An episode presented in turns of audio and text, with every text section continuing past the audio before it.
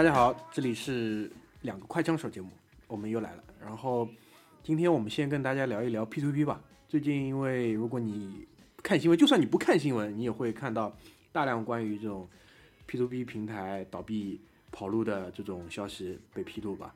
前一阵子是那个金鹿，然后最近有那个中晋，然后还有一些小的这种。然后呢，就今天我们也打算用一点点时间吧，稍微跟大家聊一聊 P to P 这个事情。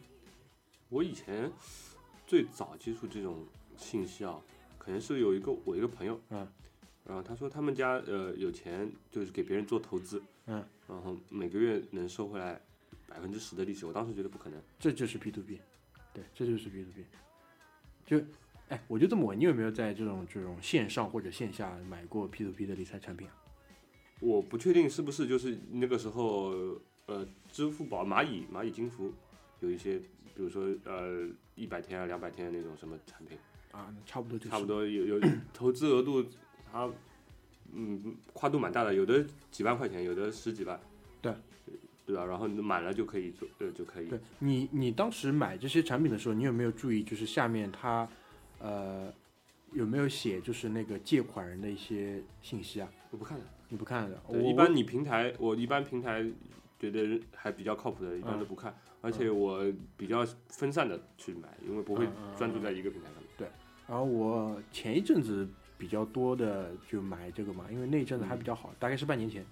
他有我有一次就看到他下面是具体就叫好像张女士，张女士是投资海鲜生意，然后她她要集资多少多少钱，然后她是有一个百分比嘛，就是啊、他一共比如说他要集三百万，那现在还剩大概二百七十几万，他只是刚开始嘛，所以说嗯你可以嗯买入很多很多，大概就是这样一个。但最近开始就是更多的都是一些就是跑路的新闻出来了，什么在机场过海关，然后被抓住了，叫你等一等，然后过来 两个人把你带走了。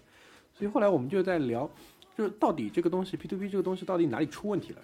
就我我身边啊，就是很多人其实他绝大多数人吧，应该这么讲，他们一般都会倾向轻信于一个观点，然后这个观点一般就是被普遍传送的这么一个观点。嗯，然后比如说你跟他讲 P to P 不好，他可能第一反应就是，那、这个国家监管差呀，国家没有监管呀，所以就搞成这个样子。当然我们也不是说，呃，不否不不承认这一点，那国家的监管肯定还是有大量的漏洞，不然呢也不会有这么多人跑路了。对吧嗯有有这个跑路的想法，因为如果你一个监管体系是，呃，非常非常严密的，你可能绝大多数做坏事的人，他就不在这个领域做坏事了。对，他不在 P to P 做坏事了。就葛大爷一直跟我们讲一个笑话，是什么知道吧？就是东莞扫黄那个胜利之后，扫黄胜利之后，那嗯大批的性工作者，他们那个就进入了 P to P 行业去做销售，就线下线下的 P to P 去做销售。哎，那这个他们的优势是什么？就是就是这产品的知识，因为相对来说还是比较简单易学的嘛，呃，对吧？然后关键就外形还可以。靠外貌呀，对吧啊？这这关键你这是一个销售岗位嘛，那你最近我们家周边两家房产中介招了很多女员工，然后裙子都挺短的，那么关键长得行不行？因为房产这个行业基本上我觉得长得都不行。呃长得不能太行，因为万万一带你去看房的时候，你说怎么办？回去跟老婆解释不清楚，我今天当真的是去看房的。真的是去看房。对，所以后来我们就讲嘛，就是嗯，P to P 这个事情。所以我的一个观点就是什么呢？就是这么多的 P to P 公司最后跑路了或者怎么样的，我们的监管有问题，肯定是一个很大的催化剂或者是一个因素。但是更多更多的原因，我认为这些人他们在建立 P to P 公司准备进入这个生意的时候，他们的出发点，他们动机本身就是要炸一票跑路。后来这一点呢，在那个我我们有几个前同事嘛，后来也进入这个领域，包括其实强强最早也做过，你记得吧？我知道，他做的是那个线下 P to P，但强强这个人体面，体面，对对，他不那太说哎买个我的产品他的他最多就是在朋友圈里发一发，啊，对吧？然后他也没有说让我们去买或者怎么样。嗯然后就圈子里还有一个朋友叫那个小犀利，嗯小犀利现在好像还我不知道现在怎么样，现在好像做做 HR 去了，对吧？但是他他就有一个观点，就是他因为他之前在中信做过段时间，好像是吧？好像是，然后他就说他进去没多久就出来，因为他那个时候就很清醒的认识到，这个公司就是冲着非法集资去的。那后来就我今天下午就在跟居里讨论嘛，那怎么样才能是冲着非法集资去，对吧？因为你知道 P to P 这个活儿是什么样的，就是一个人他其实用钱，另一个人呢手里有闲钱，嗯，对吧？现在呢可能就通过一个平台把这两个人串联在一起了。对。那剧里的疑问就是，我就是觉得这个 P to P 它本本身应该手上没有钱，对啊吧？你这钱应该是借给你的那个下家了，对对吧？那你跑路，你跑怎么跑呢？应该是下家跑路，对吧？对。然后后来我们就得出了一个合理推断嘛，啊，就可能其实并没有那么多下家。这是一个平台，它设计了一些产品，对，吧张张女士可能对，很多个张女士，对这个海鲜生意可可能也不存在，的？对，然后就是把我们所有的这些民间的资本，对吧？嗯给一网子撩进去了，然后就准备跑路了。所以呢，就就就着这个思路啊，我们就继续再往下想嘛。那很多人就说，那我如果说在他的跑路之前，我去买他的产品，然后获得收益，还是可行的了。啊、特别是如果我就是如果是第一批进入的，那肯定风险相对就比较低了嘛。对。然后 前几天去外地吃一个喜酒，然后遇到了一个很久没遇到的那个四川那边的朋友嘛，嗯然后他就给我说了个段子，也是关于 P to P，他就说其实你的这个思路啊，你现在也已经不对了。我问此话怎讲，他就说现在一般是上午进去，下午就跑。我说啊，他说是啊，他们的目标就是捞二十万就走，明白我意思吧？就二十万到了就走了。这他妈上限是有多低？我就是他上午他设计了个产品，啊还是张女士卖海鲜，对吧？然后比如说池子是三百五十万的，然后到了下午可能三三四点钟的时候，嗯第一天的收成嘛，就二十万到了，立马就走了。所以你只做第一批，有时候风险也是非常的大，对，所以这个东西就基本快枪手，快枪手到了一个没有办法进行的一个地步了。但其实，嗯，因为我们一直是说，一个呢是鼓励就是自由经济嘛，对吧？那我觉得 P to P 这个形式本来肯定还是鼓励大家去呃对，做生意，它还是让社会的资源能更多的用到有用的地方。对，创造出更大的价值，对吧对？你放在你手上，你也拿没办法拿它创造价值啊。所以我觉得长远来看呢，这个形式肯定还是会继续存在下去的。对这个是可能只是付点学费嘛，对吧？现在你看东莞的他们也回去了，可能新一轮的又要开始了，所以我们对于这个行业也会对吧持续的关注下去。对好，第一条先到这里。第一条就先到这里。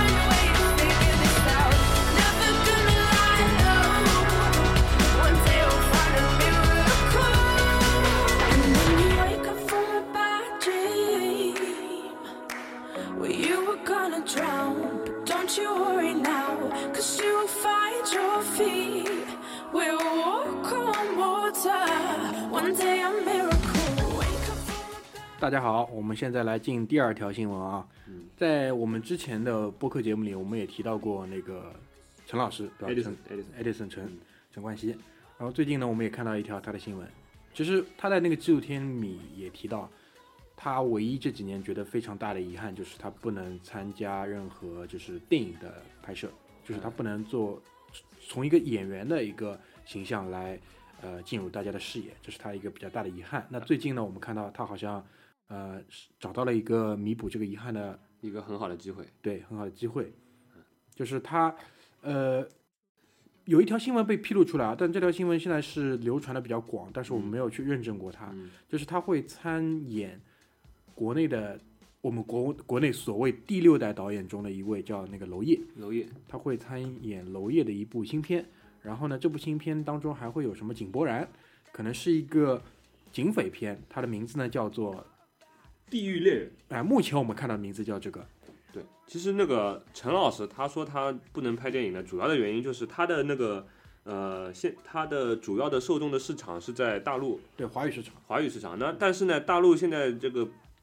不让他参演的电影上映，就是带龙标的，他基本上就上不了。对，所以说呢他就那当然作为投资人的话，我也不希望就是说我的电影因为陈冠希是吧在大陆就没有市场了。对，所以说基本上就没什么正经的片片片子找他来拍。对，那这回呢，哎，你你你别说，真的是就是有茶壶就有这个盖子来配，是吧？娄烨导演呢，对 呃导的电影在国内上映的也不多，对，就是有龙标的一个手也没凑满，对，所以说呢。对这个我不知道这个《地狱恋人》啊，他准准不不准备在国内去拿出审基本不准备，看这个样式，看这个架势，啊？基本不准备。估计拍着拍着想操，对啊估计这回也没戏了，对啊就把冠希哥找来，大家玩一把。玩一把，对吧、到时候去威尼斯搞个什么嗯展映，也也算完事儿了，对吧对反正他们这这批人，不过这批人有点好，就是说，嗯，不太去为了钱去做这个事情呢，反而也就是，